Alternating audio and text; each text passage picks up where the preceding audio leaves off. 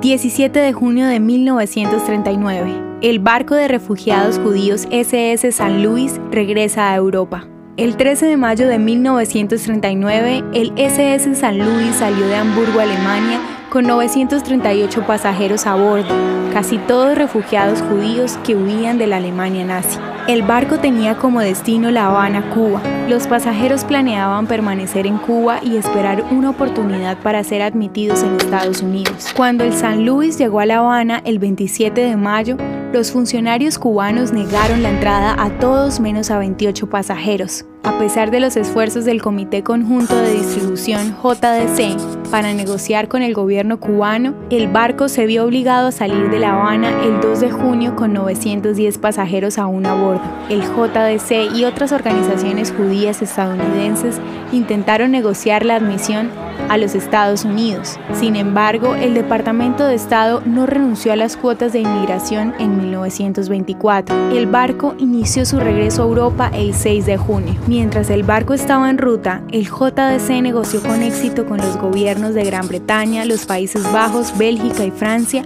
la admisión de los refugiados. 254 de los pasajeros fueron posteriormente asesinados en el Holocausto. ¿Te gustaría recibir estos audios en tu WhatsApp?